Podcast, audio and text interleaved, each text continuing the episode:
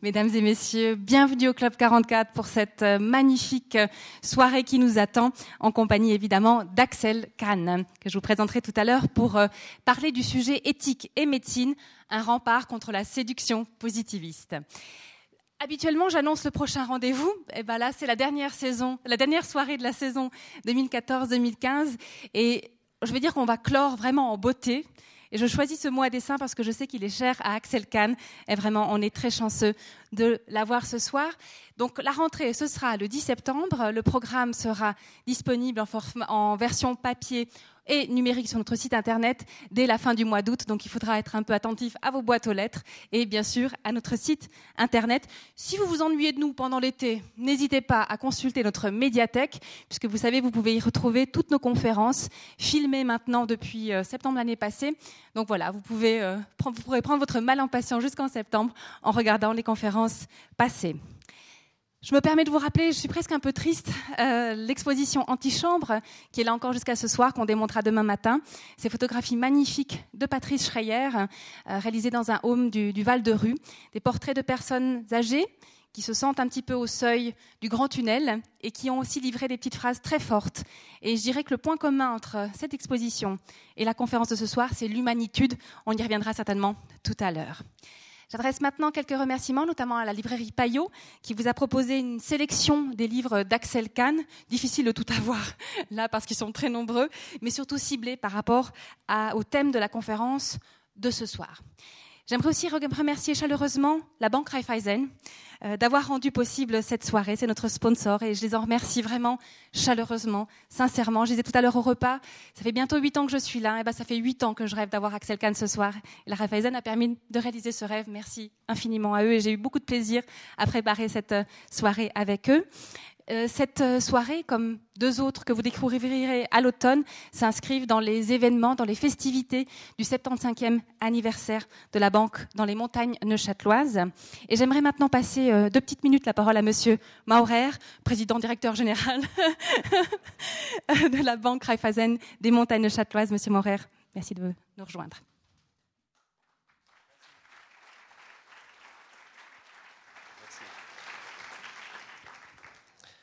Chers membres du Club 44, chers invités, mesdames, messieurs, c'est avec honneur que je prends la parole ce soir euh, devant vous,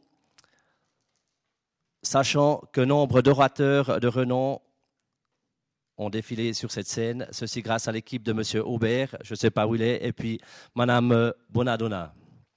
Dans le cadre du 75e anniversaire, comme l'a dit tout à l'heure euh, Mme Bonadonna, de la Banque Raiffeisen des montagnes châteloises, notre conseil d'administration a souhaité marquer l'événement en soutenant notamment trois conférences ici au Club 44, dont celle ce soir du docteur Axel Kahn, ainsi qu'une présentation fin septembre, j'avais relevé le nom, je vais peut-être pas le dire si vous êtes d'accord, d'un éminent professeur, et une troisième encore qui est en cours de négociation. J'aimerais profiter de l'occasion pour remercier le Club 44 et toute son équipe pour proposer à la population semaine après semaine, des débats et des conférences avec des interlocuteurs renommés, traitant d'aventure, de philosophie, de médecine, de politique, de sport, d'art et bien d'autres thèmes encore. Ces événements apportent, à mon sens, une vraie plus-value à notre magnifique région. Cependant, vous êtes ici pour entendre un éminent, scientifique. Dès lors, je ne serai pas plus long. Je vous souhaite d'excellents débats. Vous invite à partager après la conférence une verrie offerte par la Banque Raiffeisen. Et sans plus attendre, je passe la parole à Madame Bonadonna pour la suite. Merci à vous.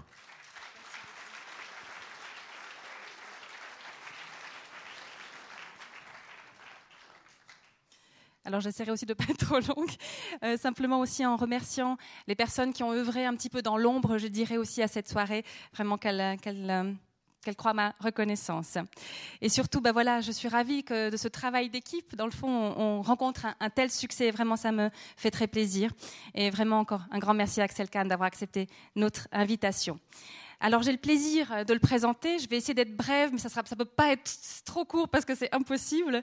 Mais je rappellerai quelques points essentiels, à savoir qu'il est docteur en médecine et docteur en sciences, directeur de recherche à l'INSERM et qu'il a dirigé l'Institut Cochin de 2002 à 2008.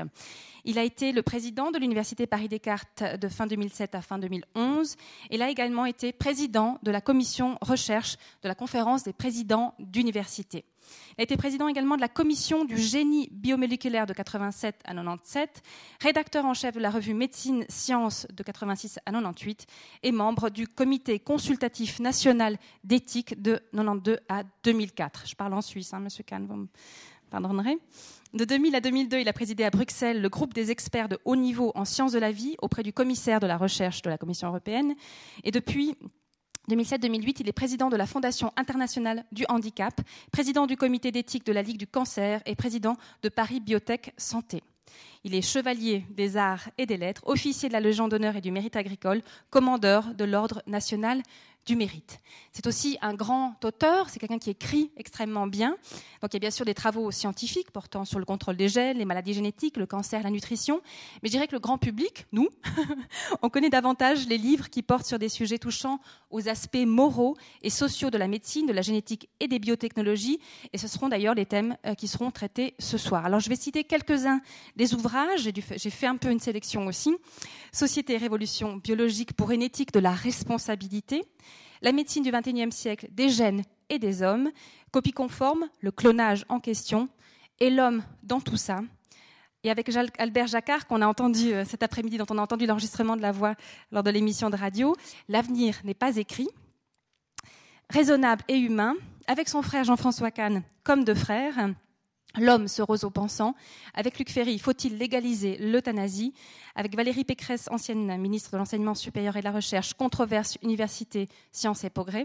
Et puis, dans un tout autre domaine, la marche, mais qui lui tient euh, beaucoup à cœur, il a signé un chercheur en campagne et pensée en chemin, qui ont donc fait l'objet de l'interview réalisée cet après-midi même par Mélanie Croubalian en direct et en public pour son émission euh, sur la RTS, La Première. Et puis, je dirais que pour ce soir, le territoire euh, sera celui des relations entre éthique et médecine, et ce seront eux qui seront parcourus, et thèmes que l'on retrouve en particulier dans, dans deux ouvrages qui sont L'homme, le bien, le mal, une morale sans transcendance, et Un type bien ne fait pas cela. Éthique et médecine, ce couple-là pose beaucoup de questions, et pour y répondre, je crois qu'on peut le dire, nous avons le meilleur invité qui soit. Chez Axel Kahn, en effet, il y a le médecin, le chercheur, le marcheur, le penseur, est le type bien. Et, tout ça est si bien mêlé, si harmonieux, que c'est un régal de faire la, connaissance d'Axel Kahn. Et j'ai envie de lui emprunter ce qu'il disait aujourd'hui de Jacques Lacarrière, l'auteur de Chemin faisant, qui a été l'inspirateur de ces deux grandes traversées de France, qu'il a réalisées à pied en 2013 et 2014. Il disait quelque chose de mémoire. Quand vous le rencontrez, après avoir lu son livre, il y a une sorte d'adéquation entre le plaisir à lire, l'intérêt à lire le bouquin et à rencontrer le monsieur. eh bien, c'est pareil avec Axel Kahn. Et je l'invite à monter sur scène et je vous souhaite à tous une très belle soirée.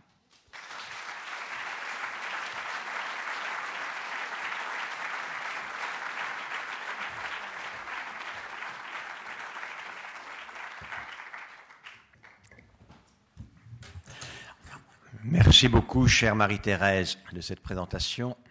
Monsieur le président directeur général, il est parti où, lui?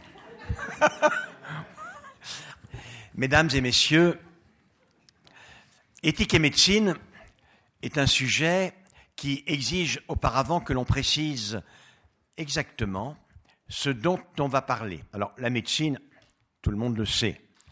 Il s'agit de la science et de l'art dont le but est de rétablir la santé ancienne. Rétablir la santé, est évidemment un objectif extrêmement favorable, dont on ne voit pas comment il pourrait laisser la place à des débordements, comment il pourrait être considéré sous un aspect négatif. Et pourtant, l'éthique, c'est un concept plus compliqué que je dois mieux préciser. On appelle éthique l'ensemble de la réflexion et des actions qu'elle va gouverner sur ce qu'est la vie bonne, c'est-à-dire l'action correcte, et sur les valeurs qui la fondent. Je précise car cette définition peut paraître un peu abstraite. Il y a éthique lorsque l'on se trouve confronté à une question qui en appelle, dans le domaine de l'éthique biologique et médicale en particulier, aux droits de l'homme. Est-ce que l'utilisation de cette connaissance, de cette technique que l'homme a appris à maîtriser, est-elle une chance ou un risque? Peut-elle être attentatoire aux droits de l'homme? Il y a éthique lorsque la question a une réponse qui est rien moins qu'évidente. Savoir si l'on peut tuer son prochain n'est pas une question éthique. La réponse est évidente. Bien sûr. En revanche, savoir si l'on peut commettre un geste en fin de vie, non pas pour soulager, mais pour interrompre la vie, est compliqué. On peut défendre une des positions ou l'autre. Savoir si l'on peut mener une recherche sur l'embryon dont on attend des résultats extrêmement essentiels pour lutter contre des infertilités, pour éventuellement développer des nouvelles méthodes de médecine régénératrice. Ou bien s'il faut se l'interdire parce qu'un embryon est le début d'une vie humaine, évidemment, ça n'est point simple. Et il n'y a de réponse générale, en tout cas, nulle part. La loi ne répond pas, dans un premier temps en tout cas. La déontologie, c'est-à-dire les codes de bonne pratique qui régissent des activités professionnelles, le code de déontologie des médecins n'y répond pas. Souvent, les décisions de justice qui s'assemblent pour faire ce que l'on appelle la jurisprudence n'y répondent pas. Alors là, on est dans le domaine de la réflexion éthique sur une tension. Le domaine de l'éthique est le domaine qui n'est régi ni par la loi, ni par la jurisprudence, ni par la déontologie, où une question se pose qui est en tension, tout simplement parce que la réponse n'est pas évidente et que deux sortes de rationalité permettraient de décider pour l'une ou l'autre des solutions s'il n'y en a que deux. Réflexion sur l'action bonne, sur la vie bonne. La vie bonne, c'est une euh, formulation que l'on doit à Aristote, le premier qui est parlé d'éthique. Dans cette tension entre deux possibilités, il n'y a pas de, en tout cas durablement, il n'y a pas de solution éthique à rester l'arme à la bretelle. Il faut choisir, car souvent il y a urgence. Aristote définissait l'éthique comme une morale de l'action. Si l'éthique est une morale de l'action, l'action exige effectivement de décider ce qu'il faut faire. Mais on ne va pas tirer à pile ou face la solution. Il faut être capable, et c'est la deuxième partie de ma définition, il faut être capable de définir au nom de quelle valeur privilégiée on propose telle ou telle solution la réflexion sur l'action correcte, sur la vie bonne, et les valeurs qui la fondent.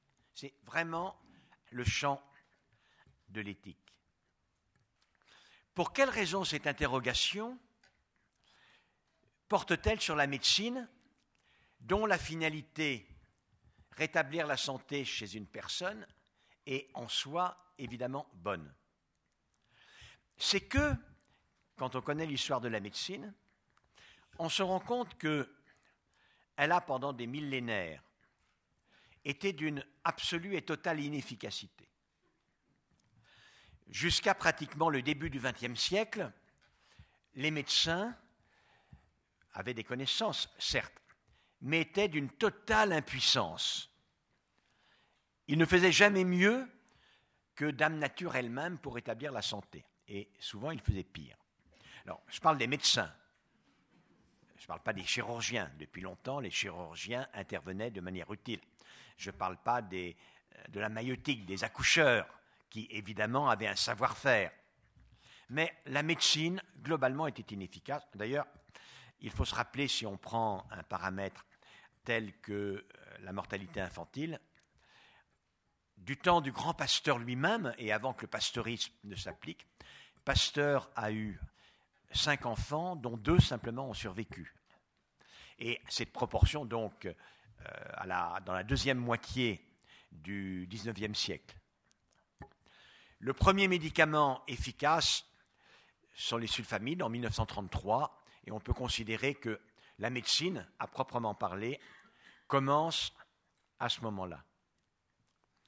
Mais justement, le moment où la médecine conquiert les moyens de son objectif, c'est-à-dire avoir le moyen de faire mieux que Dame Nature pour rétablir la santé, est le moment où commencent à s'accumuler les drames, les scandales éthiques d'une médecine inhumaine.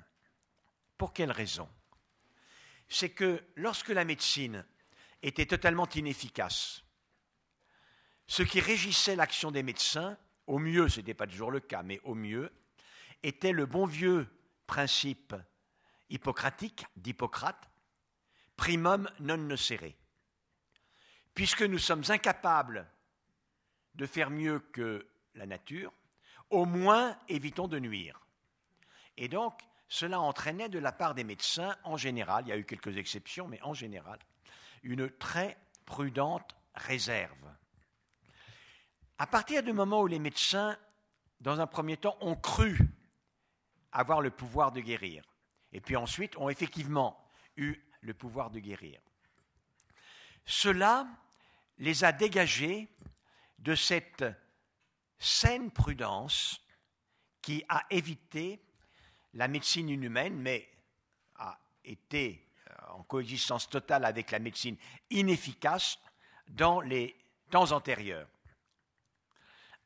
Alors, on a vu toute une série de scandales avant même la dernière guerre. L'Institut Pasteur euh, essaye un vaccin contre la fièvre jaune chez des immigrés pauvres récents à Rio, 200 morts. Euh, évidemment, euh, l'Allemagne nazie fait des expérimentations abominables chez des tziganes, des juifs, des prisonniers russes. Et on en connaît l'horreur absolue. D'ailleurs, la réflexion suscitée par cette horreur est à la base de la constitution du corpus éthique en biologie et médecine. Mais les choses ne s'arrêtent pas là. Dans les années 60, aux États-Unis, mais ça n'est pas accusé les États-Unis, euh, un peu partout, aux États-Unis, car c'est euh, l'exemple que j'ai en tête, on euh, injecte du sérum de malades souffrant de jaunisse, d'hépatite, à 600 enfants atteints de retards mentaux et d'autisme pour étudier le génie épidémique et l'épidémiologie des hépatites. D'ailleurs, il faut reconnaître que c'est une recherche qui est à la base de euh, la compréhension et de la dissociation euh, des différents types d'hépatites. Euh, à peu près dans les mêmes années, on injecte à des vieillards un broyade de cancer prélevé chez d'autres personnes afin d'étudier le génie métastatique des cancers. Aux États-Unis, entre les années 33 et les, euh, 33, les années 30 et les années 70, on débute une expérience sur l'évolution de la syphilis. La syphilis, maladie vénérienne, jadis d'une extrême fréquence, comportait quatre stades. La syphilis primaire, le chancre syphilitique, la syphilis secondaire, la roséole syphilitique, l'éruption syphilitique. Et puis, une période de latence extrêmement importante où aucun signe ne se manifeste. Et très tard, la syphilis tertiaire, avec des accidents et des maladies gravissimes, souvent mortelles, le tabès, la paralysie générale, l'anévrisme syphilitique de l'aorte, etc., etc. L'expérience est menée dans les années 30 sur des noir d'un comté pauvre, je crois de l'Alabama, mais je ne suis pas sûr, je ne me rappelle plus exactement de l'État, je crois que c'est de l'Alabama, qui viennent de contracter une syphilis primaire, qui ont un chancre syphilitique, des jeunes hommes. On les suit, on les examine tous les ans pour savoir un peu quels sont les différents stades. On soigne les surinfections, on leur apporte quelques réconforts. Le seul problème, c'est que survient au bout d'une dizaine d'années, les années 42, où l'on dispose de pénicilline. Une seule injection de pénicilline aurait blanchi la totalité de ces malades, les aurait guéris définitivement, et aurait évité définitivement les risques dramatiques de la syphilis tertiaire. Mais évidemment, cela aurait interrompu l'étude. Aucun malade n'est traité par la pénicilline, afin que l'étude puisse persister. Le président Clinton lui-même, euh, longtemps après la fin de l'affaire, présentera ses excuses au nom du peuple américain aux communautés noires qui ont été victimes de ce comportement. Je cite simplement quelques cas particuliers de la médecine inhumaine à partir du moment où la médecine a été efficace. J'ai pu identifier ce que l'on appelle les icônes corruptrices de la médecine, c'est-à-dire ce que sont les ressorts d'une évolution inhumaine d'une médecine qui a pour but de rétablir la santé, donc qui a un but profondément bon, profondément éthique.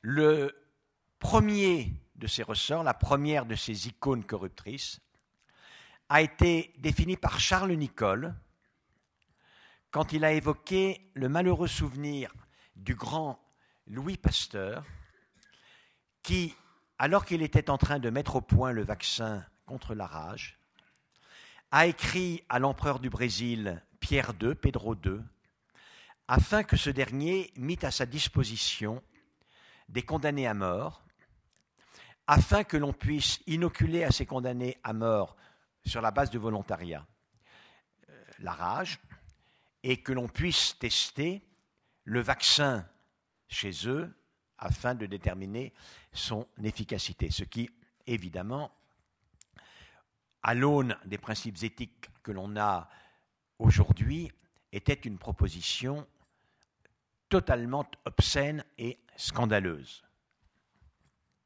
Charles Nicholl parlera de ce délire sacré que la passion inspire au génie. Le délire sacré que la passion inspire au génie. En ajoutant, dans son cas, la conscience du savant l'emportait sur la conscience de l'homme. Première icône corruptrice, le délire sacré que la passion inspire, pas forcément au génie, on va dire aux scientifiques. Deuxième icône corruptrice, quel était le point commun entre les condamnés à mort de Pasteur? Les jeunes immigrants, les immigrants récents de Rio, victimes de l'essai sur la fièvre jaune de l'Institut Pasteur de Paris. Les juifs, les tziganes, les russes entre les mains des tortionnaires nazis, des euh, médecins sans foi ni loi, totalement pervertis de l'Allemagne nazie, les enfants avec une arriération mentale ou un autisme, les noirs pauvres américains de l'Alabama, les vieillards qui reçoivent des injections de cellules cancéreuses il y a un point commun, évidemment. C'est que, aux yeux d'une humanité qui se considère comme triomphante, forte et prometteuse, chacune de ces humanités peut être considérée comme étant de qualité inférieure. Du fait du retard mental, du fait des préjugés raciaux, du fait de l'âge. L'humanité d'un condamné à mort n'est pas promise à un grand avenir, etc etc. La deuxième icône corruptrice, c'est effectivement la sous-évaluation d'un niveau suffisant dans l'humanité du sujet d'expérience pour éviter et pour protéger le sujet d'expérience de l'action de l'expérimentateur. La troisième icône corruptrice est un peu de même ordre que les deux premières, mais je la définirai différemment. C'est l'alibi ou alors euh, la conviction, des fois les deux, que présente le scientifique en arguant que si on l'autorise à mener ses recherches, alors les résultats seront tellement importants, tellement lumineux, qu'ils pourront entraîner une amélioration considérable de la santé et du sort du genre humain. Et enfin, la quatrième icône corruptrice est parfaitement illustrée par le scandale du Vioxx. Le Vioxx est un médicament extrêmement innovant. On connaît bien l'effet de l'aspirine pour éviter la fièvre et les douleurs. L'aspirine agit en bloquant en particulier deux enzymes qu'on appelle COX-1 et COX-2. Le blocage de COX-2 est responsable de l'effet sur la fièvre et sur les douleurs, mais le blocage de COX-1 est responsable des saignements et des hémorragies digestives. Et donc, à partir de cela, les laboratoires, très justement, ont cherché à développer des inhibiteurs spécifiques de COX-2. L'un de ceux-ci a été ce médicament de Merck, le Vioxx. Ce médicament est mis au point, il fonctionne. La FDA accepte qu'il soit mis sur le marché. On fait des essais cliniques de plusieurs phases, comme d'habitude. Et habituellement, après qu'un médicament est mis sur le marché, il y a une phase qui est une phase de veille sanitaire, afin d'être capable de déceler des complications à long terme qui n'ont pas été anticipées au départ. Donc cela se passe aussi pour le Vioxx. La première année d'utilisation assez large du Vioxx, pas de problème. La deuxième année pas de problème. Les 18 premiers mois, pas de problème. Les 30 euh, premiers mois, 12 et 12, 24 plus 6, 30, les 30 premiers mois, pas de problème. Mais à partir du 30e mois, singulièrement, on voit apparaître avec une fréquence extrêmement significative chez les malades qui ont été traités par le Vioxx des complications des maladies cardiaques, parfois très graves, parfois mortelles. Dans le dossier final d'enregistrement définitif du Vioxx, remis par le laboratoire à la FDA, on arrête le recueil des données à 24 mois, à 30 mois même. Le Vioxx sera un blockbuster. Il permettra d'engendrer 7 milliards de dollars de chiffre d'affaires par. On pense qu'il entraînera la mort de 50 000 à 100 000 personnes avant que d'être interdit. Bien entendu, la quatrième icône corruptrice, c'est l'argent. Bien entendu. Et elle est évidemment toujours présente. Si je parle de ces icônes corruptrices, c'est parce qu'elles ont une valeur historique, naturellement. Mais aussi parce qu'elles n'ont absolument pas cessé d'avoir une puissance de perversion de la conduite médicale. Quel scientifique, quel médecin, et il est bon qu'il en soit ainsi, ne sera pas mu à un moment donné par ce délire sacré que la passion inspire au génie la passion de la recherche fait partie de la recherche, bien évidemment. Souvent, quand on propose de mener des recherches, par exemple sur l'embryon, un des arguments qui est mis en avant traite de l'insuffisante humanité de l'embryon pour justifier que l'on s'interdise de faire de la recherche sur lui. C'est un, argument qui ressort naturellement de cette deuxième icône corruptrice dont je vous ai parlé. Lorsque dans le monde entier, on a vanté les perspectives de ce que l'on appelait à un moment donné le clonage thérapeutique, la totalité presque des académies de médecine et des académies des sciences du monde ont indiqué que grâce à la médecine régénératrice autorisée par le clonage thérapeutique, désormais on pouvait envisager le moment où les maladies d'Alzheimer retrouveraient la mémoire, où les cardiaques retrouveraient du cœur à l'ouvrage et où les paralytiques pourraient remarcher.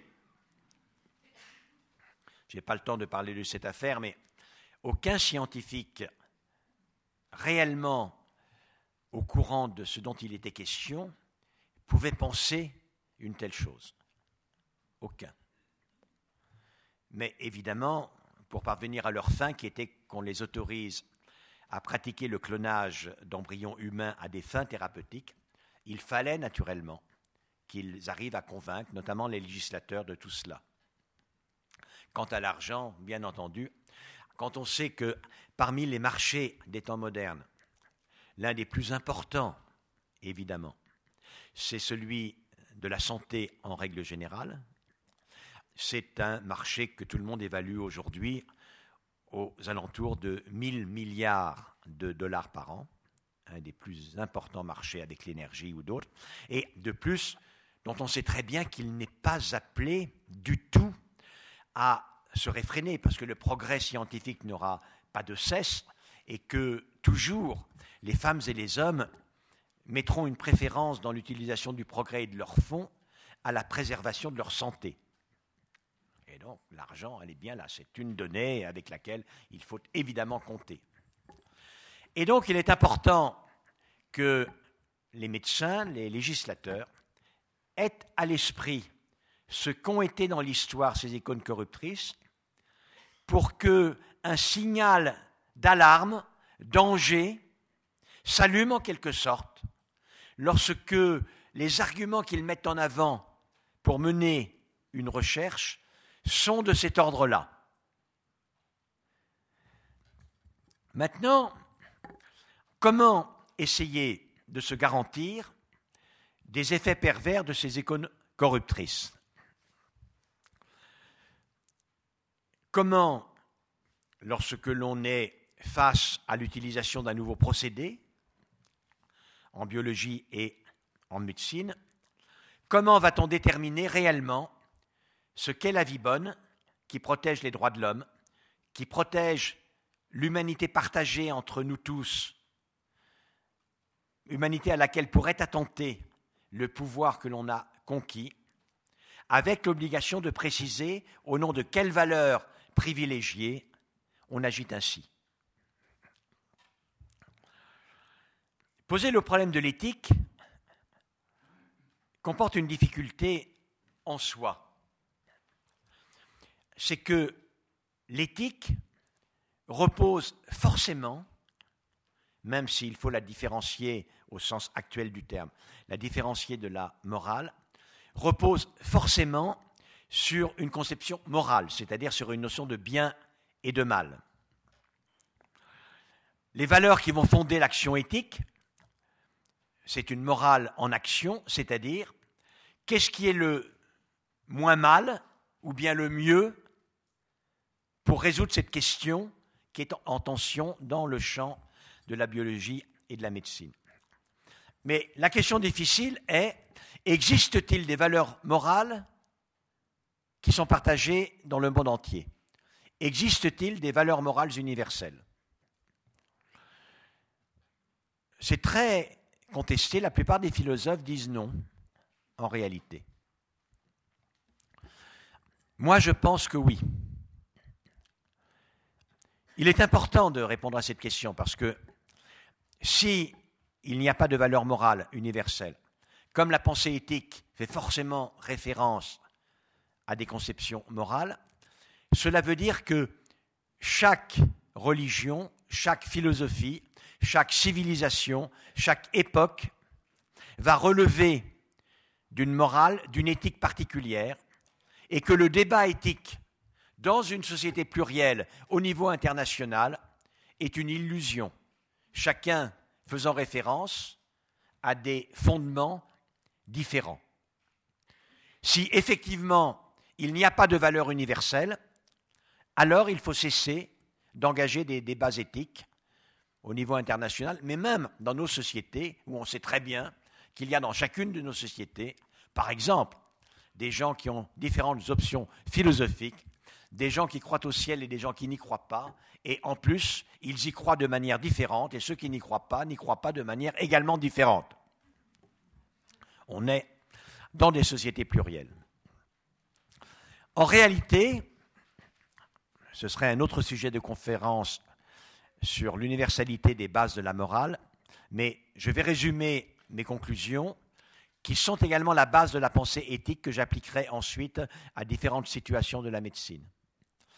Que nous faut-il pour que tous ensemble, là, nous soyons à peu près au niveau de compréhension dans lequel nous nous trouvons? C'est-à-dire que moi, je puisse vous parler de manière raisonnablement intelligible et que vous, fort intelligent, vous puissiez me comprendre, m'approuver ou bien me contester. Il faut évidemment que nous ayons, vous et moi, un génome humain. Si nous avions, vous et moi, un génome de chimpanzé, nous aurions un débat de singe, et il serait de nature différente. Mais il ne suffit pas que nous ayons un génome humain. Les exemples des enfants sauvages en témoignent, pour que les potentialités quant aux capacités mentales que codent nos gènes permettent de parvenir à l'épanouissement d'un psychisme de la splendeur de votre psychisme, mesdames et messieurs, il faut que nous, ayons été élevés dans une économie humaine, que nous ayons été éduqués au sein d'une société humaine c'est-à-dire que les êtres humains se soient en quelque sorte humanisés les uns les autres. Si les êtres humains étaient incapables de s'humaniser les uns les autres, même avec un génome humain, l'Homo sapiens tel que nous le connaissons n'aurait pas émergé. Que faut-il pour échanger de manière mutuellement humanisante?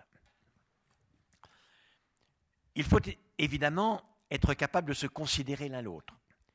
Si je considère un autre qui m'humanise et auquel je rends l'appareil, entre cet autre et moi, il existe une relation singulière qui est celle de la réciprocité, puisque l'un et l'autre, nous sommes également indispensables l'un à l'autre pour qu'il advienne de nous ce qu'il est advenu in fine. Cette réciprocité a des conséquences. Tout d'abord, si la réciprocité est la condition d'émergence de l'humain, elle entraîne l'évidence des grands principes de l'éthique. Quels sont les grands principes de l'éthique? Je les rappelle rapidement. Moi-même, humanisé grâce à mon contact avec autrui, je rêve, j'imagine, être libre. C'est une question compliquée, mais enfin, peu importe. Il est essentiel que je sois persuadé d'être libre. Réciprocité, je me dois de permettre à l'autre de revendiquer son autonomie, l'exercice de sa liberté. Premier principe reposant sur la réciprocité, le principe d'autonomie. J'étais tout à l'heure, avant de prendre le tortillard qui m'a monté jusqu'à vous, au bord du lac de Neuchâtel. J'aurais pu ne pas remonter à la gare pour prendre le tortillard et considérer que euh, j'avais 70 ans, j'avais déjà bien vécu, j'avais sans doute connu plus de joie, plus de plaisir, plus d'amour que j'en connaîtrais dans le temps qui me reste à vivre, et que le lac était si beau que ce serait de m'y plonger et de m'y noyer une belle fin. Ou bien je pouvais décider de remonter à la gare, de prendre le train et d'être avec vous ce soir. Si je m'étais jeté dans l'eau et qu'ensuite je l'ai regretté, il n'aurait pas suffi que l'on respectât mon autonomie. il lui fallut encore que l'on me jetât une bouée et un bout pour me sauver. Ça s'appelle la bienveillance. Deuxième principe, avec l'autonomie, le principe de bienveillance. Et évidemment, il eût été extrêmement préjudiciable qu'un canote passant par là m'assomme à coups de euh, grands coups de rame. Évidemment, le principe de réciprocité exclut la malveillance.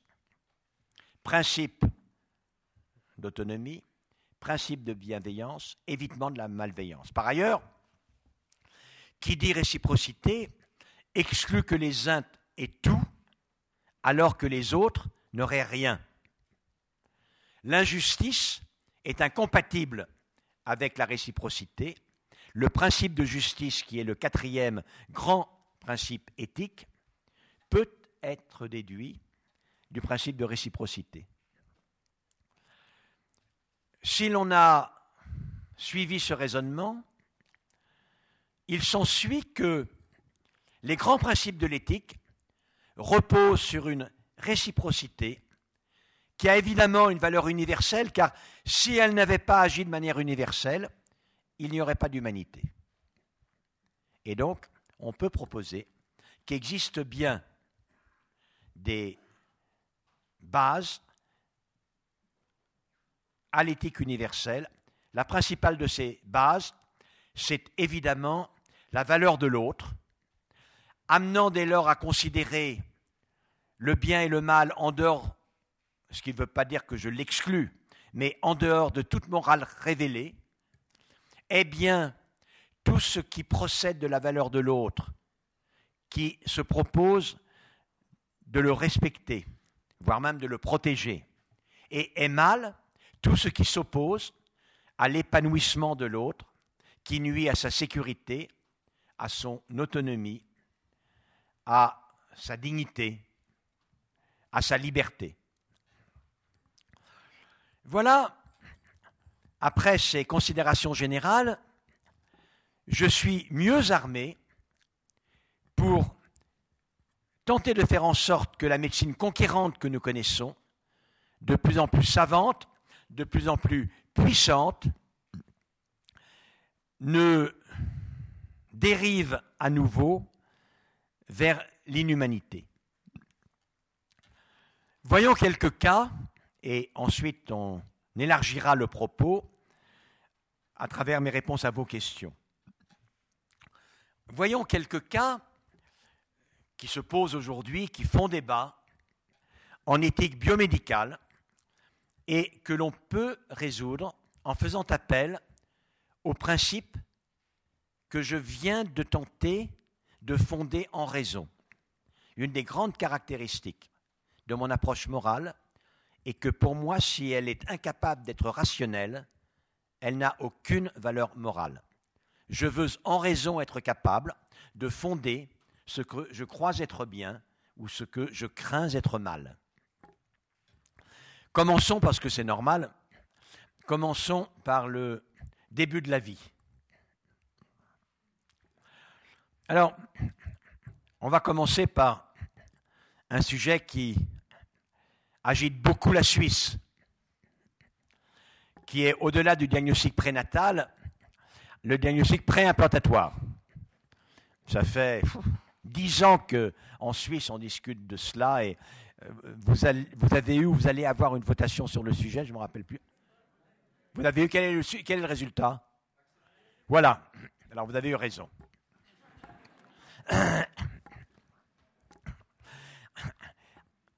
Les arguments dans cette affaire sont euh, le suivant. Tout d'abord, parlons un peu de l'embryon. J'y ai fait allusion en disant que simplement appuyer une proposition d'interdiction de recherche sur l'embryon, sur l'humanité insuffisante de l'embryon, était de l'ordre de tous ceux qui ont justifié des recherches inhumaines sur l'humanité insuffisante du sujet d'expérience. Et donc, je ne vais pas utiliser ce moyen. Voyons un peu ce qu'est la reproduction humaine. La reproduction humaine, lorsque un homme et une femme ont un contact sexuel fécondant dans les conditions absolument normales, sur ou sous la couette, sur trois embryons qui sont fécondés, un seul au maximum donne un bébé. Et par conséquent, dans les situations habituelles de la fécondité humaine, le destin de au moins deux tiers des embryons fécondés est de n'être jamais des bébés. La proportion est peut-être un peu différente, mais le problème est de même ordre en ce qui concerne l'assistance médicale à la procréation, la fécondation in vitro. Dans la fécondation in vitro, je fais partie de ceux qui sont favorables. Vous voulez que je j'éloigne cela? Dans la fécondation in vitro, elle est assez castratrice, hein, vous avez vu.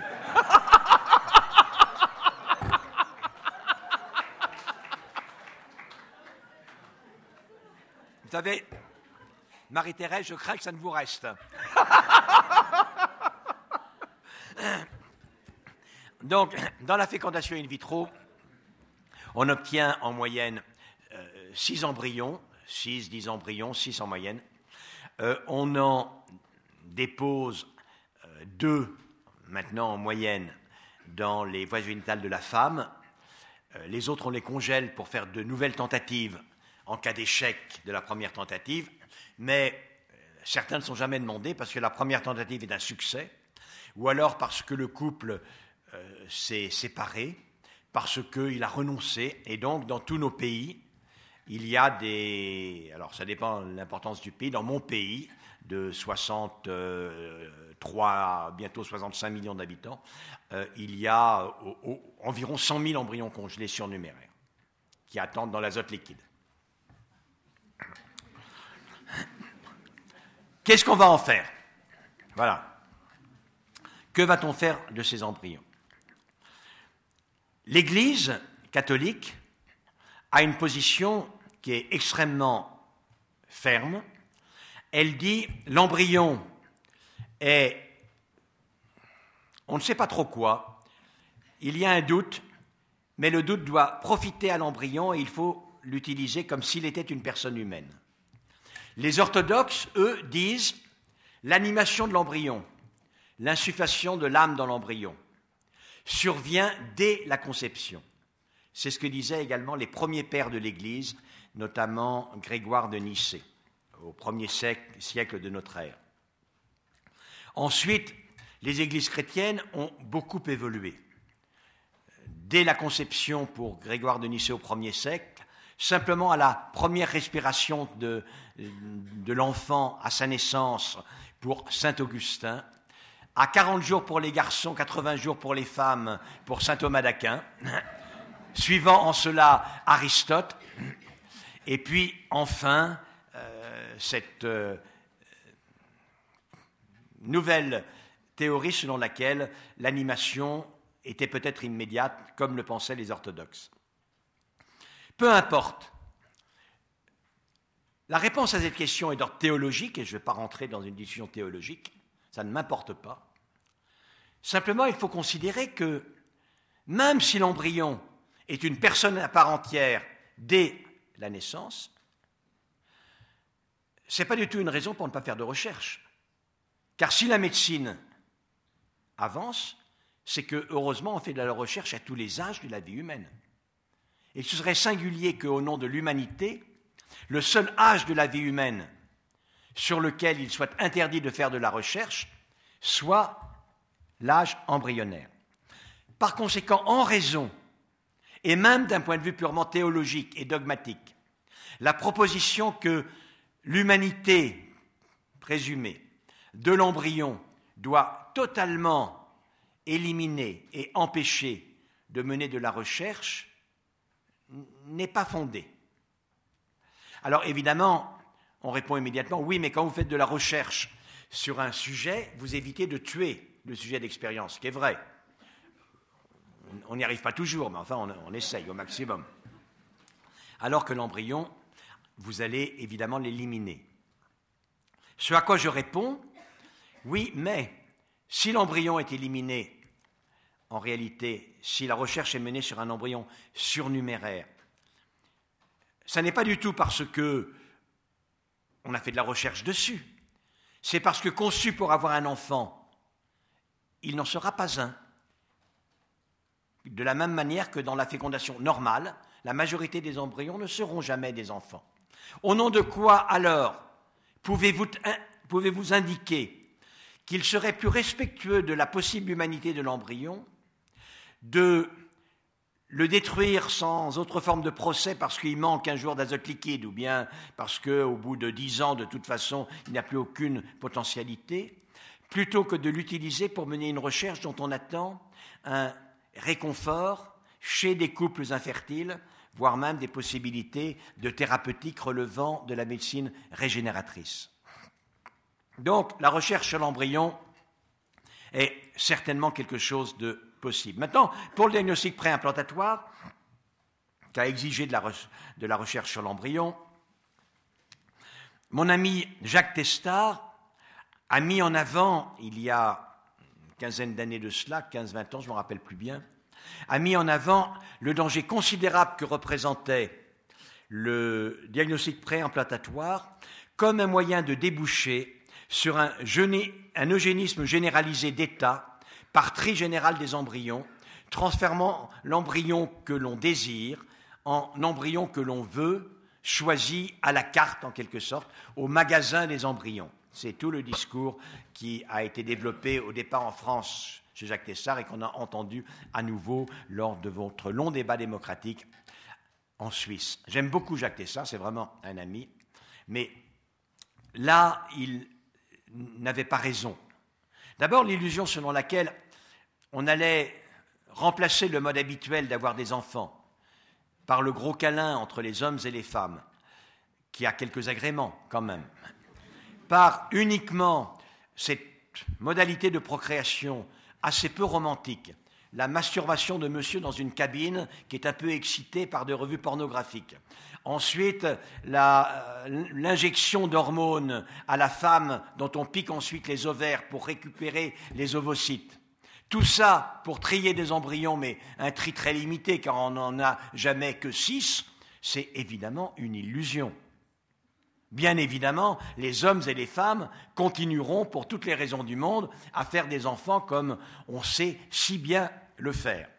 Donc la généralité d'une utilisation du diagnostic pré-implantatoire à des fins de tri d'embryons, simplement, profondément, ça n'est pas crédible. Maintenant, lorsque une femme qui sait qu'elle est à risque, et c'est une situation que j'ai souvent rencontrée, qui sait qu'elle est à risque d'avoir une maladie génétique grave, vient vous voir, elle dit, écoutez docteur, vous me connaissez, dans ma famille on a telle maladie, une dystrophie métachromatique, par exemple, une leucodystrophie métachromatique, maladie dramatique, je pense à une famille en particulier. Vous connaissez notre histoire. On a eu deux enfants atteints. Euh, le premier est né, c'est là où on a fait le diagnostic, il est mort à deux ans, dans des souffrances atroces. Le deuxième, on a fait un avortement parce que le diagnostic préimplantatoire a montré qu'il était malade. Vous connaissez mes convictions, moi, docteur, je ne remets pas en route une grossesse. C'est largement au-dessus de mes forces. Je sais que vous pouvez, par un diagnostic pré-implantatoire, je sais que vous pouvez me garantir raisonnablement que mon enfant ne sera pas atteint, ou bien je puis bénéficier de cette technique, ou alors je n'ai pas d'enfant. Au nom de quel argument moral va-t-on refuser à cette femme l'utilisation du diagnostic préimplantatoire. Au nom de quel argument moral fondé? Donc le peuple suisse a eu vraiment raison. Toujours dans la sphère de ce qui se passe avant la naissance, une question extrêmement intéressante est celle que l'on connaît sous le terme très critiquable de l'enfant médicament. Il s'agit de situations où un couple a hélas eu un enfant atteint d'une maladie d'une grande gravité qui, pour être sauvé, doit bénéficier d'une greffe, le plus souvent, toujours pour l'instant, une greffe de moelle, de cellules souches hématopoïétiques, qui, pour augmenter les chances de sauver cet enfant, remettent en route un enfant dans cet espoir-là. C'était le cas euh, d'une petite fille aux États-Unis qui avait une maladie de Fanconi.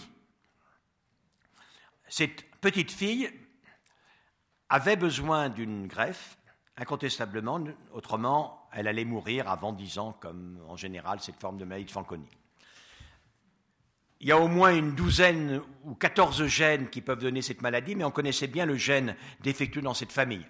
Donc un diagnostic préimplantatoire était possible. La deuxième tentative, la fécondation in vitro réussit bien et on a la chance d'avoir disponible cinq ou six embryons qui, s'ils se développent, ne se développeront pas en des enfants malades. Et avec l'accord des parents, les euh, biologistes de la reproduction, non seulement ont éliminé le gène morbide, mais regardent quel est l'embryon dont les groupes tissulaires permettront de faire de lui un donneur compatible avec sa grande sœur. Ceci est fait, un garçon naît, à la naissance de ce garçon, on prend le sang du cordon, c'est-à-dire au lieu de jeter le placenta, on déclampe le cordon qui pendouille encore au bout du placenta et on recueille les 80 millilitres de sang qu'il y a dans ce placenta. On en extrait les cellules souches hématopoïétiques que l'on transfuse à la petite fille. La greffe prend et elle est mise en rémission complète. La question se pose, est-ce que ce comportement a bien été éthique? Donc, vous voyez, je continue toujours à raisonner en termes de respect des grands principes. Le respect, l'évitement de la malveillance, le principe de, bienveillance, essayer d'être utile véritablement aux personnes. Dans, cette affaire-là, c'est vraiment une question éthique parce que deux principes a priori s'opposent. Il y a le grand principe d'Emmanuel Kant qui dit considère la personne, considère euh, toujours euh, la personne euh, non seulement comme une fin, mais toujours également, jamais uniquement comme un moyen, mais toujours également comme une fin. Cela veut dire que la personne humaine ne peut jamais être uniquement le moyen de réaliser une action, quelle qu'elle soit, le but d'une personne humaine est son propre épanouissement. Et la question alors est, est-ce que cet enfant que l'on a fait naître pour être un médicament pour sa sœur n'est-il pas typiquement un moyen, un enfant moyen, un enfant médicament Comment aborder cette question éthique? Difficile. D'abord, je vous l'ai dit, essayez de regarder quel est l'intérêt des protagonistes. L'intérêt des parents est certainement, effectivement, que ils aient un enfant non atteint de maladie de Fanconi, d'où le diagnostic préimplantatoire, et éventuellement que leur fille aînée puisse être sauvée, d'où euh, le test sur les groupes tissulaires. L'intérêt euh, de la petite fille, c'est évidemment de trouver un donneur compatible, éventuellement son frère. Donc tout le problème, c'est l'intérêt du frère. Le comité d'éthique a dit à ce moment-là, essayons de poser, sans aucune idéologie a priori, les questions. Tout d'abord, interprétons l'injonction, l'impératif catégorique de Kant.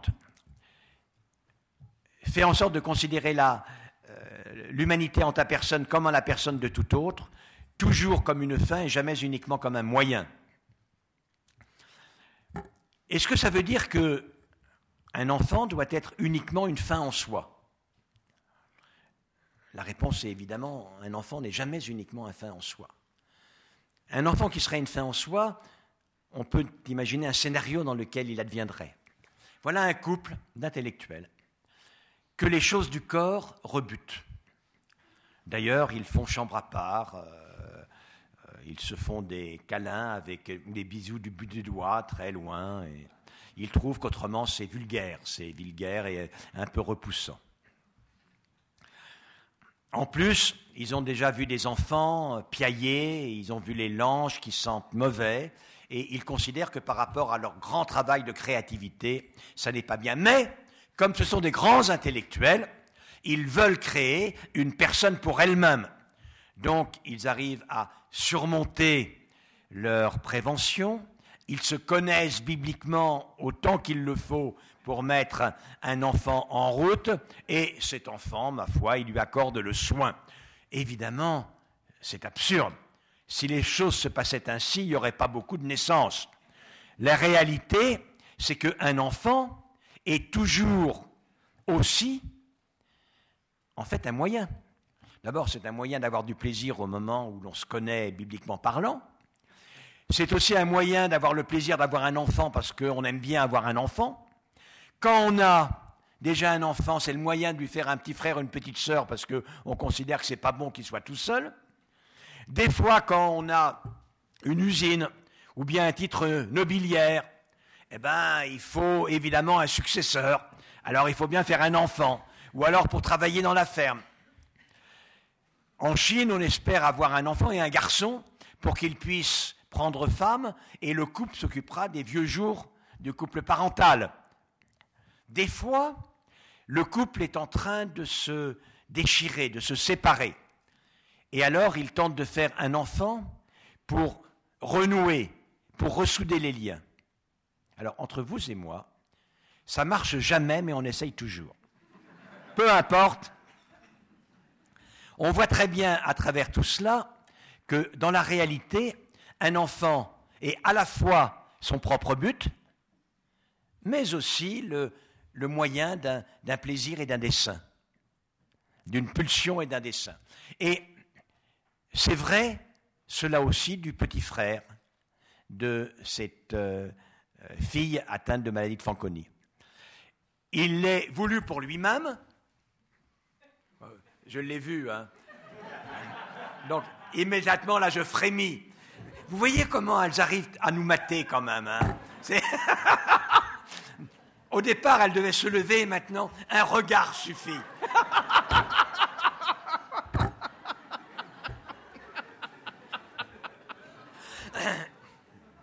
Donc, je continue.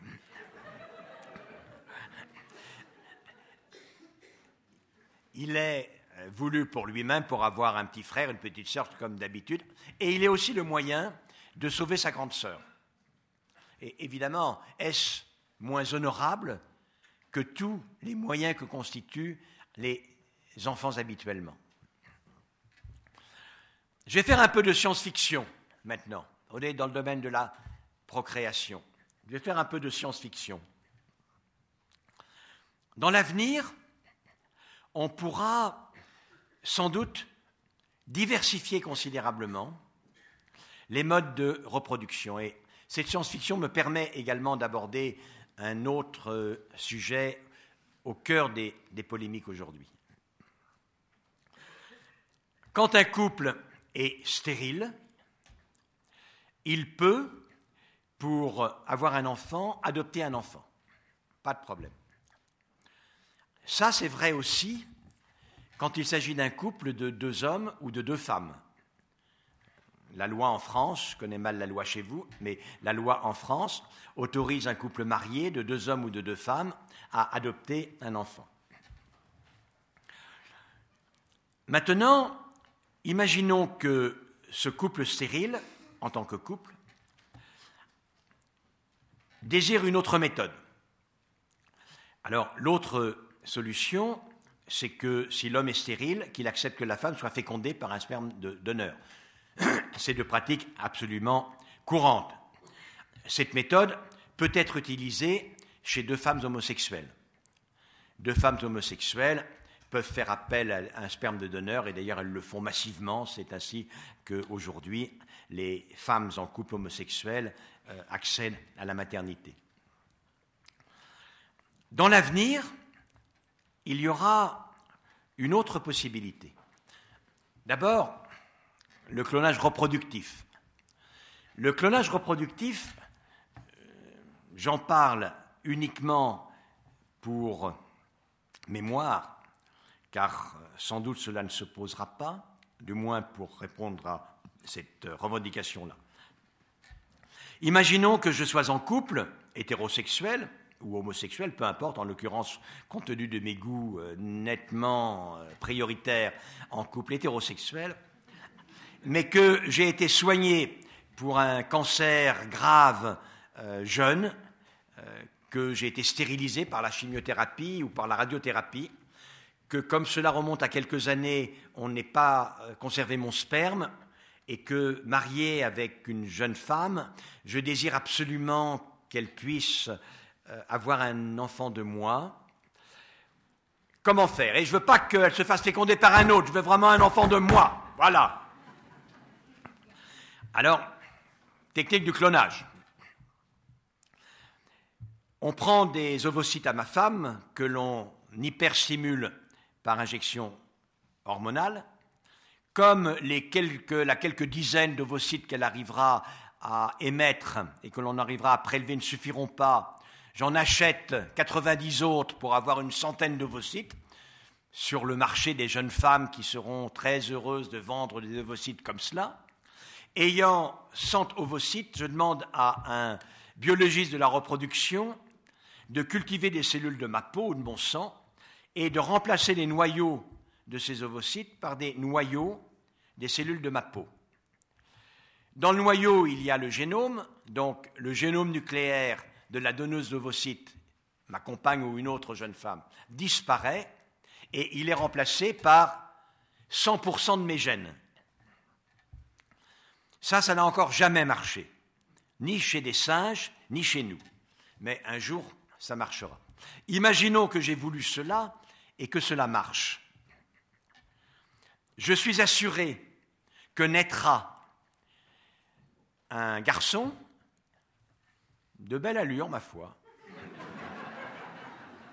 avec une très élégante fossette au menton, des yeux bruns verts, déjà malgré son jeune âge assez séducteur, une certaine tendance à une calvitie élégante à partir de la cinquantaine. Tout mon portrait, quoi. Ça sera mon jumeau, mais décalé dans le temps, naturellement. Euh, mais ça sera tout de même l'enfant de ma femme, parce qu'elle en aura accouché, elle l'aura porté, elle en aura été enceinte. Et dans ces cas-là, une femme, je reviendrai si j'ai le temps, euh, au cas des femmes ménopausées euh, et donc de la grossesse post-ménopausique, on voit très bien la capacité de réappropriation affective d'un enfant par le fait d'être enceinte d'un enfant et d'en accoucher. Donc ça sera vraiment notre enfant. D'un point de vue éthique, je peux vous dire qu'on peut réprouver cela, même si l'indication en existait. Bien évidemment, deux jumeaux, deux jumelles, vont faire leur vie. Ils n'auront pas la même vie, exactement le même caractère, même s'ils ont évidemment pas mal de points communs. Mais cet enfant qui va naître, dans l'exemple que j'ai pris, qui n'est pas moi, qui n'est pas une prothèse de moi, qui n'est pas une excroissance de moi, qui est un autre, qui sera un autre citoyen, à égalité de devoirs et de droits avec moi. Moi, un autre, un tiers, je lui aurais imposé son sexe, la forme de son visage, la fossette au menton, la couleur des yeux, sans doute des susceptibilités à je ne sais quoi, des traits de caractère. J'aurais pris le pouvoir au moins sur son corps. De quel droit? De quel droit?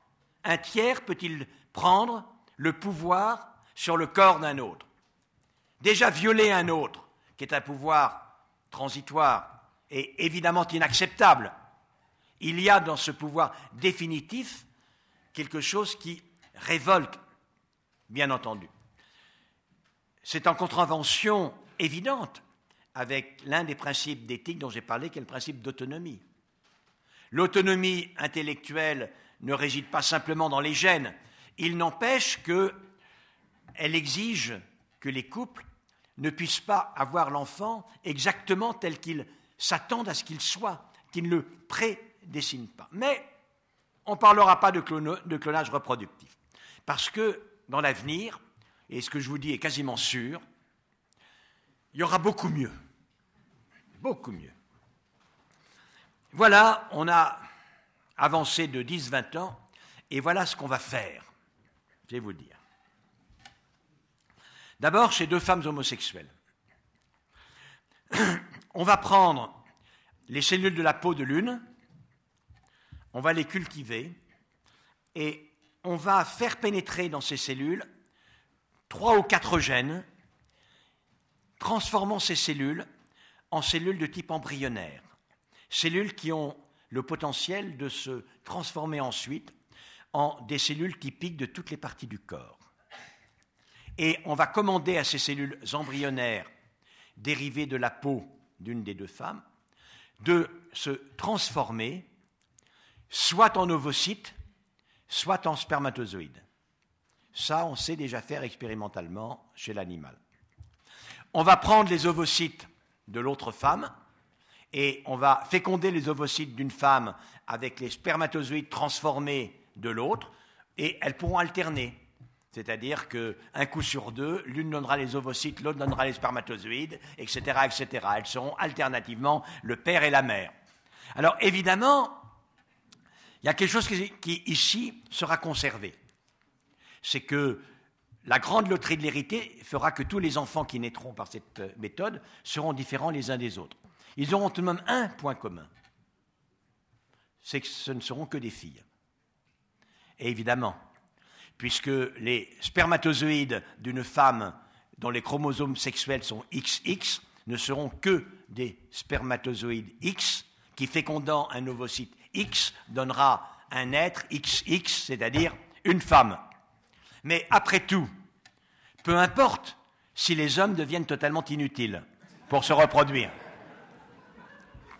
D'ailleurs, j'aime bien évoquer cette perspective. J'aime bien évoquer cette perspective parce que je me dis, si, et on y arrivera, si les hommes, ils le sont déjà presque, mais deviennent vraiment totalement inutiles pour la reproduction, qu'est-ce qu'il adviendra de nous? Est-ce que les femmes nous conserveront et se débrouilleront pour nous conserver? Ou alors est-ce que nous sommes appelés à disparaître? Eh bien moi, ma conviction profonde, et peut-être est-ce ce soir ce qui me réjouit le plus, avec évidemment la témérité autoritaire de Marité C'est que je suis persuadé qu'elles nous conserveront. Non pas à cause de notre utilité, mais à cause de notre agrément propre. Voilà. Oh les cœurs, messieurs.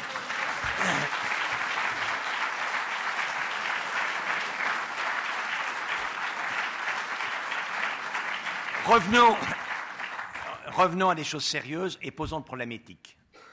Si on arrivait à faire cela, comment l'aborder d'un point de vue éthique? Ça, c'est pas simple. C'est évidemment une méthode très loin de ce que fait la nature, ça va de soi, mais il n'y a pas de principe moral en soi dans la nature. Je veux dire, vous savez, déjà arriver à commander à des bactéries euh, de fabriquer des antibiotiques, arriver à isoler les antibiotiques pour soigner des fièvres puerpérales, ce n'est pas la nature. La nature, elle est cruelle. La nature est une condition où, euh, jadis, et je l'ai dit tout à l'heure, euh, trois enfants sur cinq, quatre enfants sur cinq mouraient en bas âge, ou parfois jusqu'à la moitié des femmes mouraient en couche. C'est ça la nature. Et donc, le respect de la nature n'a pas de valeur morale en soi. La valeur morale, c'est le respect des êtres, le respect de l'humanité des personnes. J'étais contre le clonage parce que c'était imposé à des êtres un corps que l'on connaissait. Ici, on aurait une génération de petites filles, toutes différentes. Cela étant dit, ça serait effectivement des petites filles. Et là, il y a un petit problème. C'est qu'on connaît, dans votre pays comme dans le mien, partout, un petit pourcentage de cas de femmes et d'hommes qui n'habitent pas leur corps réel, qui, hommes, habitent et ont un esprit de femme et se rêvent et veulent avoir un corps de femme, sont persuadés qu'on leur a imposé un corps qui n'est pas le leur, et inversement.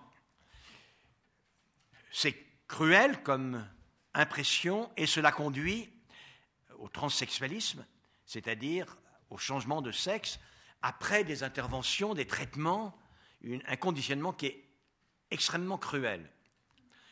À partir de cela, on voit très bien le caractère problématique de l'imposition du sexe d'un enfant. Ici, un homme ou une femme peut ne pas aimer le sexe qu'il a, mais il ne peut pas le reprocher à ses parents. Mais imaginons ce qu'il en serait si un transsexuel potentiel, qui est le corps qui lui a été donné par la nature, pouvait en rendre responsable ses parents. Comment ce corps, je le hais et vous me l'avez imposé De quel droit? Donc, sans doute, il vaut mieux, en matière de euh, choix du sexe, éviter, de quelque manière que ce soit, l'intervention et la décision parentale. Voyons maintenant un couple d'homosexuels masculins. Évidemment, euh, je vous l'ai dit et j'y reviens, ce qui est fondamental pour la reproduction, ce n'est pas du tout la masculinité, c'est la féminité. Puisque pour faire un enfant, il faut des ovocytes, les hommes en ont assez peu, il faut des utérus, celui des hommes est assez rabougri. Et par conséquent, on peut envisager de faire des enfants sans hommes, on ne peut pas envisager de faire des enfants sans femmes. Donc, un couple homosexuel qui veut un enfant est obligé eh de recourir à des ovocytes de femmes et à un ventre de femme. Et c'est le problème de la GPA, de la euh, gestation pour autrui, des mères porteuses. Sujet qui fait extrêmement débat. Aujourd'hui, dans le débat très très très vif, deux arguments sont souvent mis en avant. Le premier argument consiste à dire, notamment en France, avec la loi, vous avez aujourd'hui autorisé le mariage entre personnes de même sexe. Je pense que vous ne tiendrez pas longtemps à interdire la PMA chez les femmes homosexuelles en couple, et de toute façon vous l'interdisez, mais comme elles vont en, Belgique ou euh, en Espagne, euh, elles sont en masse mères de cette manière-là.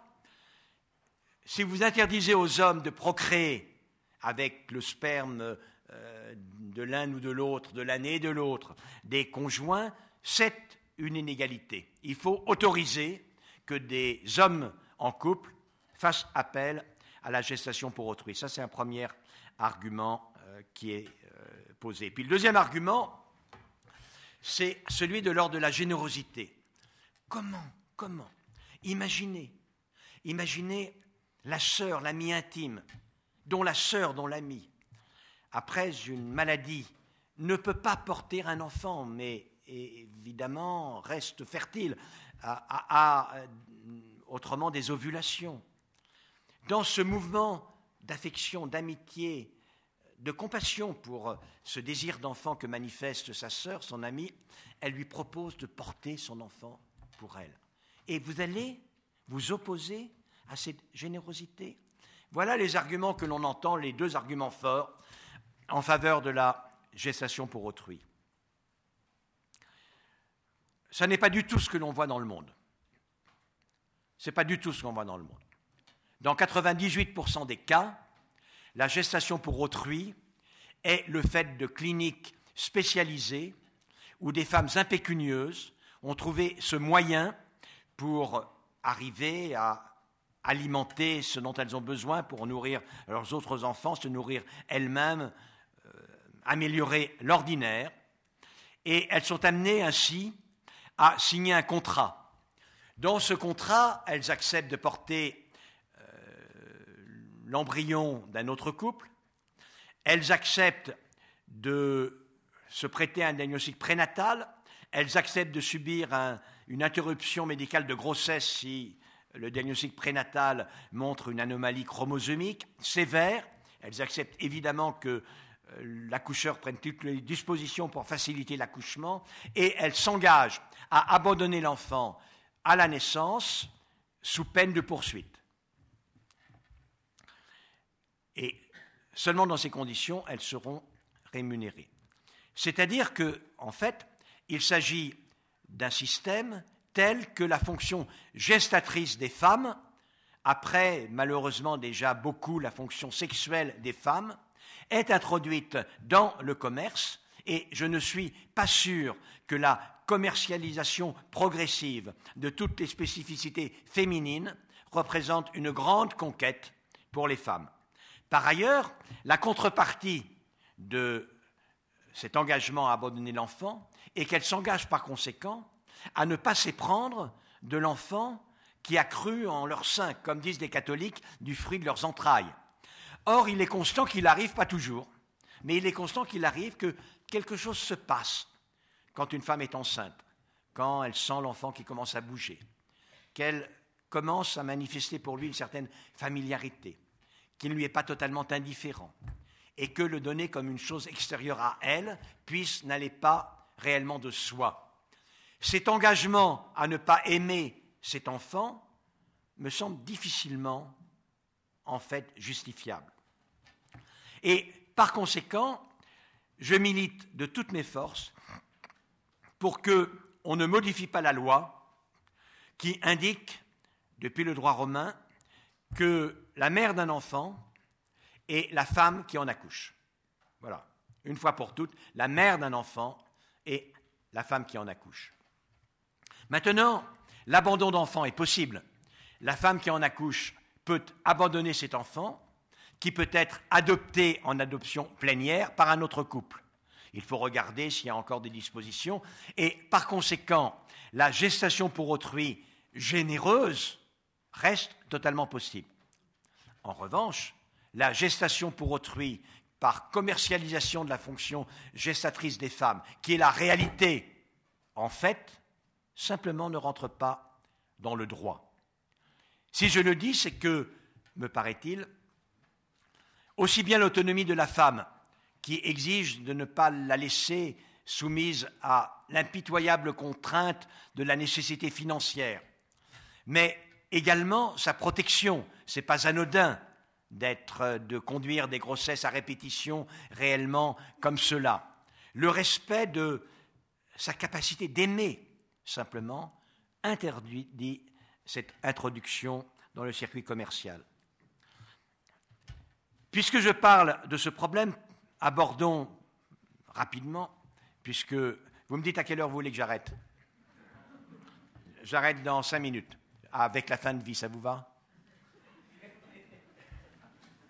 Vous savez, j'ai rarement vu vraiment un chef de groupe, un chef de corps d'armée pratiquement, aussi efficace. Il est remarquable. Donc, Je continue par la grossesse euh, post-ménopausique. On a parlé récemment longuement de cette Allemande, de cette Allemande de 63 ans qui avait déjà 13 enfants, euh, des enfants de 44 ans qui étaient déjà grand-mères et qui, euh, néanmoins, soi-disant pour répondre à la volonté de sa plus jeune fille de 13 ans ou de 10 ans, je ne me rappelle plus, a décidé de devenir mère porteuse, s'est fait transférer quatre embryons de donneuses, naturellement, elle est bien incapable d'ovuler elle-même, quatre embryons de donneuses, tous les quatre sont restés et elle a eu des quadruplés, dont le poids varie entre 600 et 700 grammes. Il n'y a aucune chance que certains d'entre eux n'aient pas des graves séquelles neuropsychiques, sans doute certains vont mourir en réanimation par conséquence de la prématurité et d'autres auront euh, statistiquement des séquelles tout à fait considérables. En règle générale, comment considérer cela toujours avec la rationalité que j'appelle de mes voeux?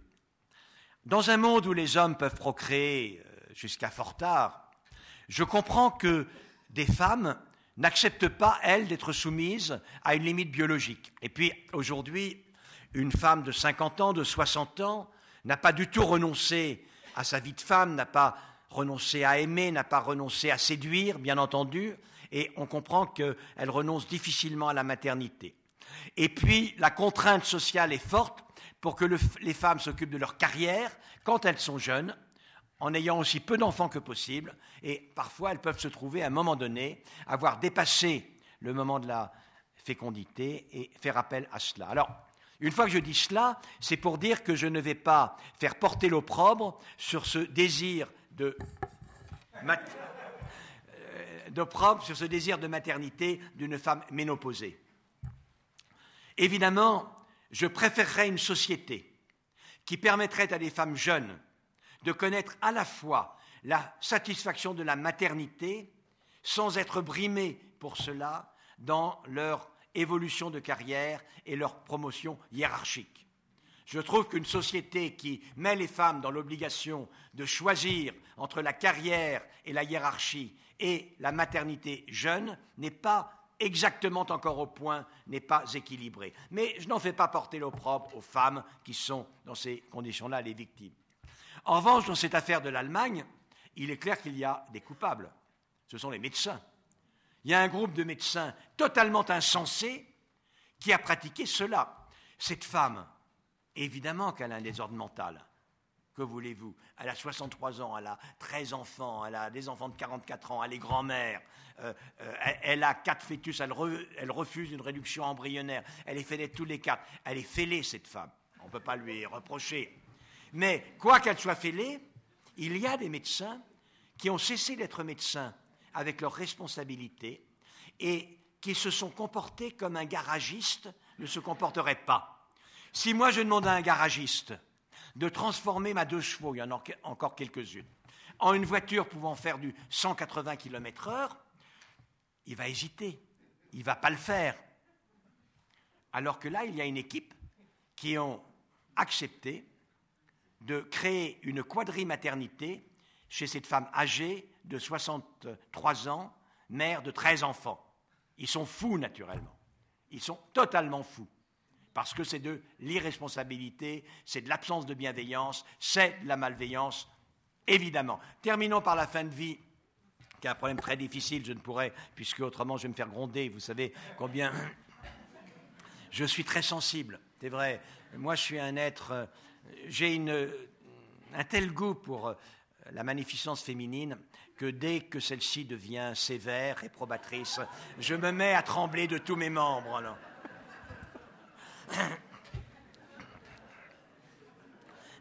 La fin de vie est une question évidemment tout à fait fondamentale. On a des dispositions, des pratiques un peu différentes en France et en Suisse à ce propos et je voulais surtout en deux, trois mots vous indiquer, toujours à l'aune des principes que je vous ai résumés, quelle est mon approche personnellement? Elle se résume en, trois points, alors ça fera quatre minutes.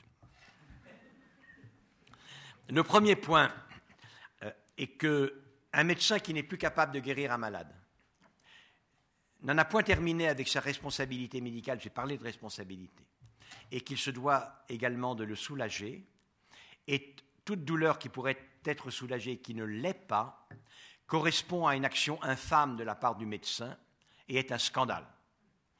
Par conséquent, le devoir de soulager un malade l'emporte évidemment sur celui de prolonger la vie. Et de ce point de vue-là, on est simplement dans l'exercice de la médecine à un stade particulier de l'évolution du mal. Deuxième principe, on parle souvent du désir de mort, du désir d'euthanasie ou de suicide, ou de suicide assisté, comme de l'ultime liberté. Je prétends que les conditions dans lesquelles quelqu'un demande à mourir par euthanasie ou en se suicidant n'est jamais une liberté. Jamais. Tout à l'heure, et c'est sciemment, car je savais que je réutiliserais cela, j'ai pris la situation caricaturale, de mon hésitation entre me noyer dans le lac de Neuchâtel ou bien venir passer cette soirée magnifique avec Marité. Je ne regrette rien, hein, je vais vous dire. Dieu sait. Mais sur le moment, je pouvais hésiter. Comme j'avais vraiment un choix, en effet, j'aurais choisi de me noyer, on aurait pu considérer que c'était l'exercice de ma liberté. Mais dans la réalité, les gens qui demandent à mourir sont des gens qui, ne voient pas ce qu'ils pourraient demander d'autre. Leur souffrance est telle que, évidemment, ils ne peuvent pas demander à continuer à souffrir. Ils veulent avant tout faire cesser la souffrance. La maladie mentale entraînant un syndrome dépressif gravissime est telle, la vie qu'ils perçoivent est tellement sombre qu'ils veulent la quitter. La, douleur insupportable d'un drame effroyable. Je pense à Romy Schneider, euh, qui a vu son enfant empalé devant elle sur une grille qu'il essayait de passer et qui n'a pas pu le supporter et qui a fini par se suicider. Elle ne voit pas comment elle pouvait vivre avec cette image. Mais faire la seule chose que l'on est poussé à faire, ce qu'on ne peut manquer de faire, n'est pas une liberté. C'est la soumission à une contrainte. Par conséquent, ma position par rapport à quelqu'un qui demande à mourir, dans quelque circonstance que ce soit, n'est jamais dans une première réflexion, dans un premier geste, de donner la mort qui est réclamée. Ma première manifestation de la solidarité que je dois à cet autre est d'essayer d'élargir l'éventail des possibilités. Il demande à mourir car il ne voit pas trop ce qu'il pourrait demander d'autre. S'il souffre naturellement, je calme la souffrance. S'il a une dépression très grave, j'essaye de mettre en œuvre les traitements psychiatriques nécessaires pour qu'il arrive à être un peu soulagé de ce tyran effroyable qu'est la dépression, maladie mentale. Si le désespoir est immense, j'essaye de lui faire comprendre combien d'autres personnes qui vivent seraient eux aussi à leur tour désespérées si elles disparaissaient. Et alors, le choix devient réel. Peut-être peut-elle persister, peut-elle peut-être changer, mais en aucun cas, je ne vais me mettre à considérer que la réponse adaptée à une personne qui demande la mort est sans plus de questions de la lui apporter, de lui donner les moyens effectivement de la commettre elle-même. C'est vraiment cette approche, une approche qui est profondément basée sur ce dont je vous parlais, c'est-à-dire quelle est véritablement la liberté, l'autonomie. L'autonomie, c'est le choix, c'est la multiplicité des choix, bien évidemment. Ce désir que l'on a, principe de justice, principe de bienveillance, éviter évidemment toute forme de malveillance. L'engagement de la responsabilité. Un médecin qui agit est responsable. Il y a un déséquilibre entre le médecin et son malade. Ça n'est que, partir du moment où tous les médecins, et ils font des progrès sans doute, euh, la société en règle générale, sera extrêmement consciente à la fois de ces icônes corruptrices, connaîtra effectivement l'histoire, sera ardente de profiter pleinement du progrès, que ce progrès pourra aboutir à tous les bienfaits qu'on en espère et que l'on pourra éviter que la médecine à l'avenir ne soit à nouveau, même si elle le sera sans doute parfois inhumaine. Je vous remercie. N'est-ce pas trop dépassé, Marité?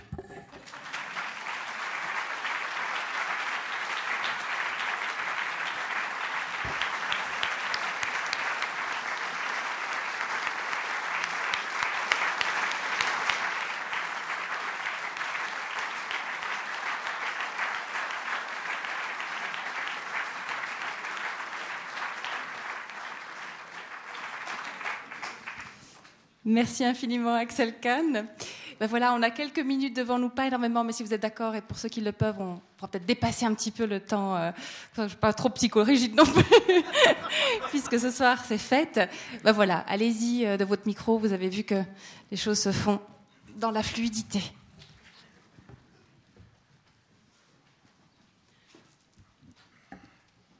Merci pour ce magnifique exposé.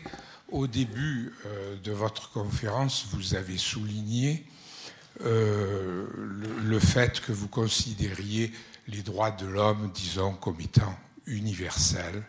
Je suis de votre avis. Mais euh, je voudrais aller un petit peu plus loin dans cette question et les problèmes éthiques que vous avez présentés ont été présentés autour d'une médecine bien particulière, de recherche bien particulière qui coûte très cher, qui sont accessibles qu'à un petit nombre, qui font l'objet peut-être de 100 000 articles par an à notre époque. Et ce que je voulais vous demander, c'est est-ce que cette médecine triomphante, celle depuis le début du siècle, si vous voulez, qui, qui va tout résoudre, elle présente-t-elle un caractère universel et présente-t-elle en soi les caractéristiques éthiques que vous revendiquez à juste titre? Évidemment non. Évidemment non, parce qu'il ne vous a pas échappé, et c'est à dessein que je l'ai glissé, pour que des hommes du niveau de perspicacité euh, que vous montrez euh, ce soir, dont vous témoignez, s'en rendent compte. La santé a un double caractère. Elle est un marché à terme de 1000 milliards de dollars et elle est un droit de l'homme, reconnu par le préambule de la constitution de l'OMS.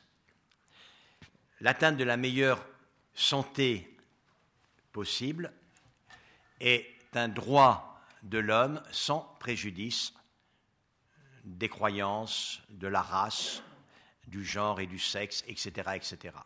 C'est un texte international voté dans le monde entier, mais c'est aussi un marché et un des marchés les plus importants. Or, là, il y a une incompatibilité. Tous les marchands, il y a ici et énormément d'horlogers. Les horlogers euh, à la chaux de fond, ils font pas des montres pour les gens qui sont incapables d'acheter des montres. Voilà, c'est un marché. On fait des montres pour les gens qui sont capables d'acheter des montres. Et donc, euh, des médicaments, en tant que médicament est un marché, on en fait également en particulier pour ceux qui sont capables d'en acheter. Et pourtant, c'est un droit de l'homme. Et donc, si ceux qui vont profiter dans les pays riches d'une possibilité de traitement sont à ce point avantagés par rapport aux autres, c'est le quatrième principe éthique qui est combattu, qui est contre-prouvé, c'est celui du principe de justice, bien évidemment. Donc, la tension éthique, qui est la tension liée à l'argent, elle est en réalité omniprésente.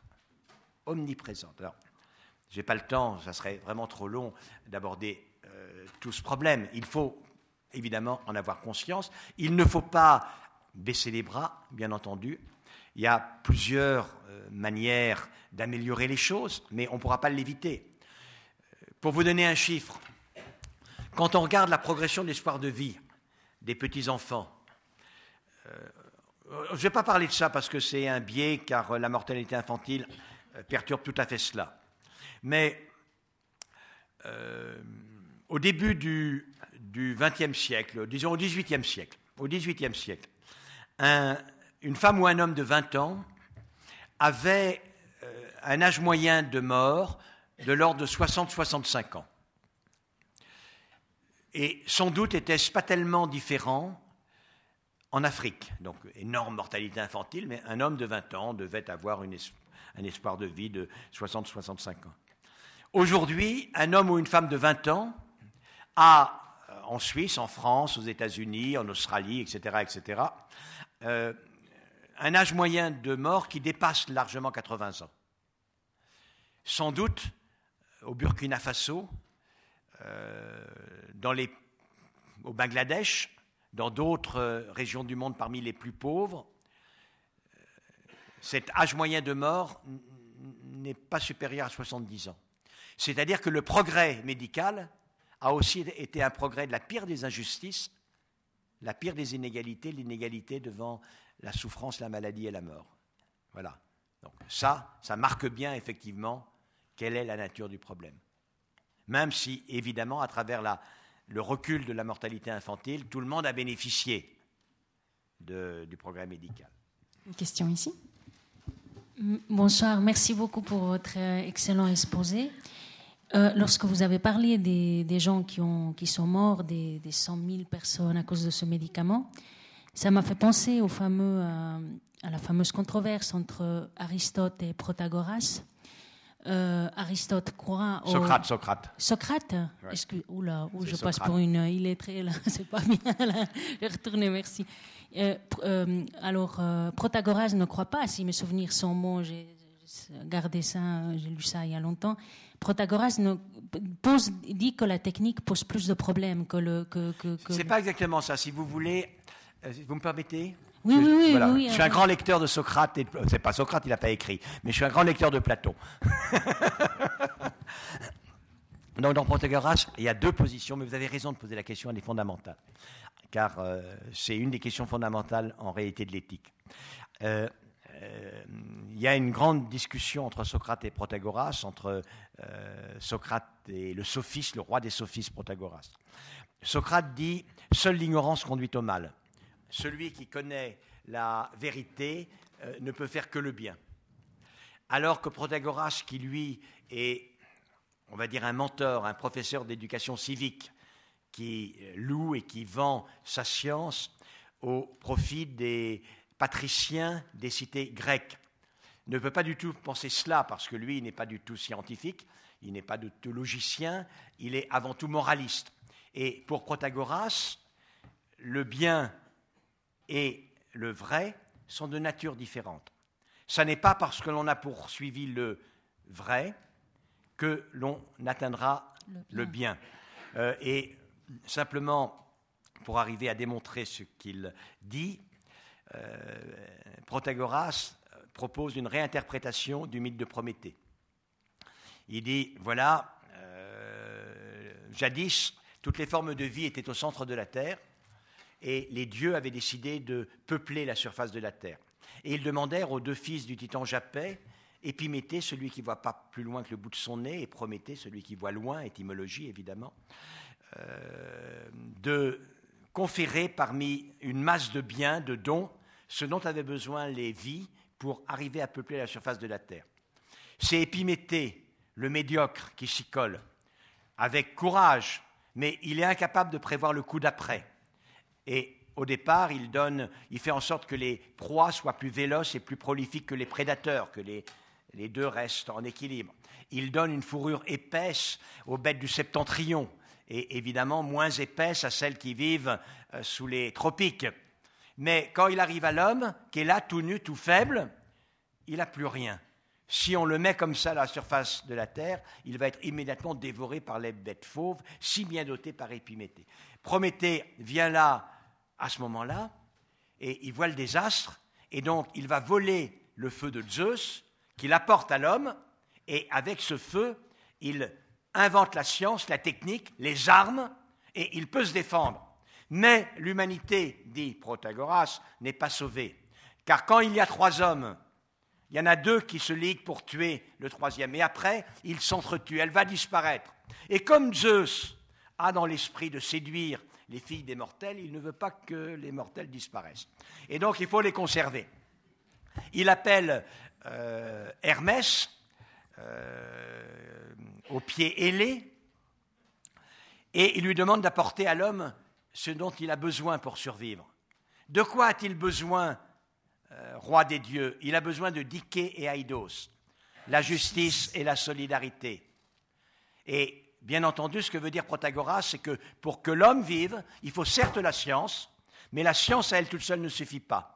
Il y faut une ascèse séparée, qui est l'ascèse à la détermination de ce qu'est le bien et le mal. Il y faut la pensée éthique. Et vous avez vu que ce soir, je vous ai parlé, j'ai cité la science, mais j'ai parlé d'éthique, j'ai parlé de Diké et Aïdos.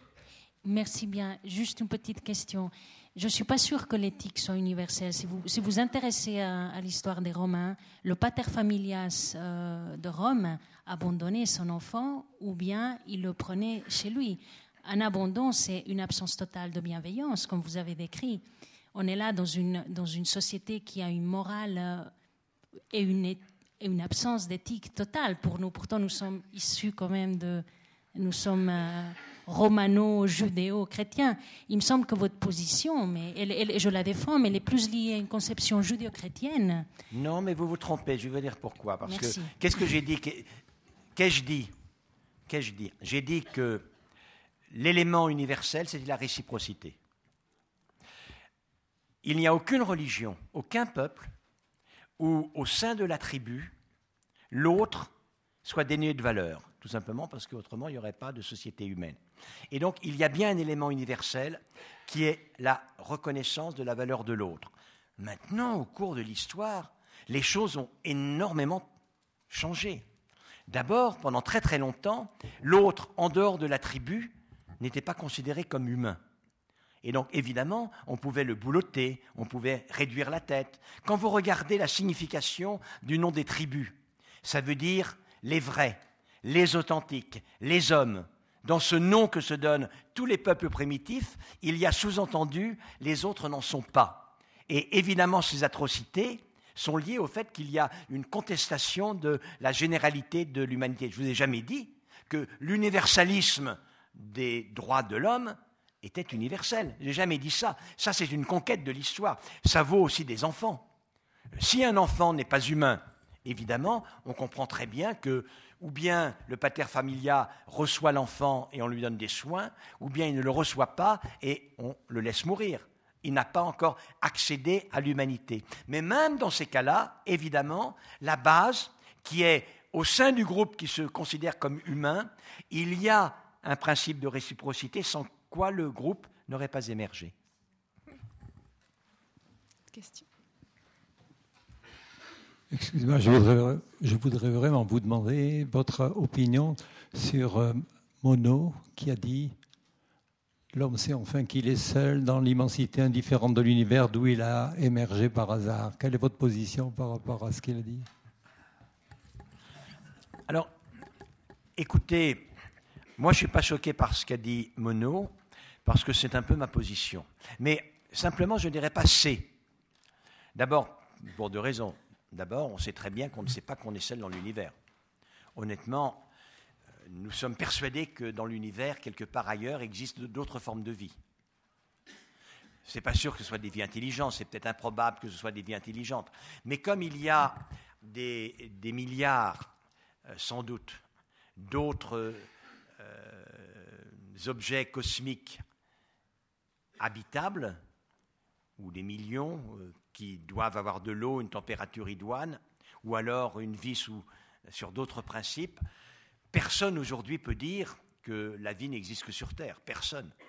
On sait euh, de plus en plus, et d'ailleurs euh, l'étude Philae de l'étude de la comète en témoigne, on sait qu'il y a dans l'univers euh, les comètes euh, en sont le témoin, ces blocs de glace dans lesquels il y a des molécules organiques précurseurs des acides aminés, les briques de la vie. De plus en plus, on pense que les premières molécules qui vont former la vie sont venues du cosmos. Si c'est vrai, pour quelle raison seule la Terre aurait-elle été ensemencée? Donc ça, c'est une première chose. La deuxième, c'est en regard de la divinité. Honnêtement, moi je ne sais pas. C'est-à-dire, euh, savoir si Dieu existe ou n'existe pas, ce n'est pas un sujet de connaissance profondément. C'est un sujet de foi. Et ce qui est un sujet de foi est totalement différent de ce qui est sujet de connaissance. Ce que je peux dire, c'est que en ce qui me concerne, je ne fais pas l'hypothèse d'un pouvoir créateur, d'une transcendance créatrice. Je n'en fais pas l'hypothèse mais très rationaliste, je dirais bien, je sais qu'il n'y en a pas, comment voulez-vous que je le sache? Je n'en fais pas l'hypothèse, et il n'est pas essentiel pour que je structure ma pensée d'en faire l'hypothèse. C'est tout ce que je peux avancer. Donc, vous voyez, je reprends mon nom en le modifiant quelque peu. Une dernière question ici, après on, on terminera. Bonsoir. J'aimerais revenir sur la question des mères porteuses, où si j'ai bien compris votre propos, il vous semblait disons, plus humain ou plus éthique de porter un enfant pour une connaissance ou quelqu'un de proche que de se faire payer pour se faire. Euh, moi, je reviendrai là-dessus sur la question de l'amour qui va involontairement naître entre la maman, enfin, de la maman porteuse pour ce petit être qui grandit en elle. comment est-ce que ça pourrait être plus humain d'ensuite le donner à sa sœur ou à une amie et de le voir grandir alors qu'on le voit le grandir et c'est pas son enfant alors qu'on l'a porté, plutôt que de entre guillemets le, vendre et de ne plus jamais le voir et peut-être pouvoir faire entre guillemets un deuil? Alors en fait, si vous voulez, c'est pas exactement ma position. Ce que je dis, c'est que ce que j'exclus, enfin, ce que j'aimerais exclure, je ne fais pas d'illusion, on y viendra hélas, parce qu'on est dans un monde où la logique financière est telle que tout sera assujetti à la logique financière et de plus en plus les corps aussi. Je le crains, j'en suis intimement persuadé. Mais ce n'est pas parce que cela se fera qu'il faut que je me réjouisse qu'on y arrive un jour. Et permettez-moi éventuellement de faire valoir néanmoins mon opposition. Donc, je pense que l'introduction de la fonction gestatrice des femmes dans le circuit commercial n'est pas un progrès ni pour l'humanité ni pour les femmes. Ça, c'est une opinion qui est ferme. Restent les cas où les mères porteuses sont hors circuit commercial. Je ne peux pas, évidemment, disqualifier a priori une forme de générosité. Et puis, on peut très bien concevoir qu'une mère porteuse, si elle est l'amie, reste la marraine de l'enfant et reste liée à cet enfant. C'est très concevable. Il y a quelques cas où cela existe. Donc, je ne l'appelle pas de mes voeux, mais je n'ai pas de raison pour le disqualifier. Ce sera le mot de la fin. Je vous remercie, Axel Kahn. Vous, je vous pique votre expression rationaliste passionné. Nous repartons avec de vrais outils pour interroger ce monde et surtout vous faites œuvre d'éducation pour les citoyens et citoyennes que nous sommes, parce que je crois qu'aussi face à la complexité de ces débats, la complexité aussi médicale, biologique, nous sommes parfois démunis. Et je crois que c'est vraiment le moment ou jamais de renforcer nos connaissances, mais surtout notre réflexion éthique, euh, parce qu'il faut la cultiver. Les lois euh, sont, peuvent être un rempart, mais parfois ne vont pas aussi vite.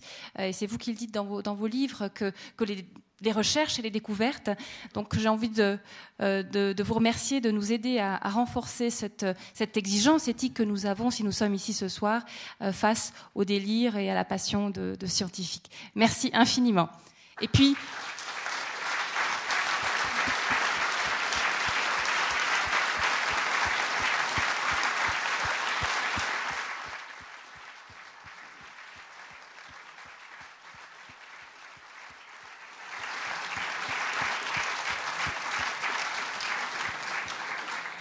vous dire encore que dans la, lignée, la, générosité qui est celle d'Axel Kahn, il sera là si vous souhaitez dédicacer les livres que vous propose Payot à la vente. Et bien sûr, nous vous convions au verre de l'amitié offert par Raiffeisen et surtout ça nous permettra de, nous dire au revoir avant l'été en toute convivialité. Merci moi, moi je vous demande d'applaudir encore une fois Marie-Thérèse pour son efficacité, mais également pour la programmation.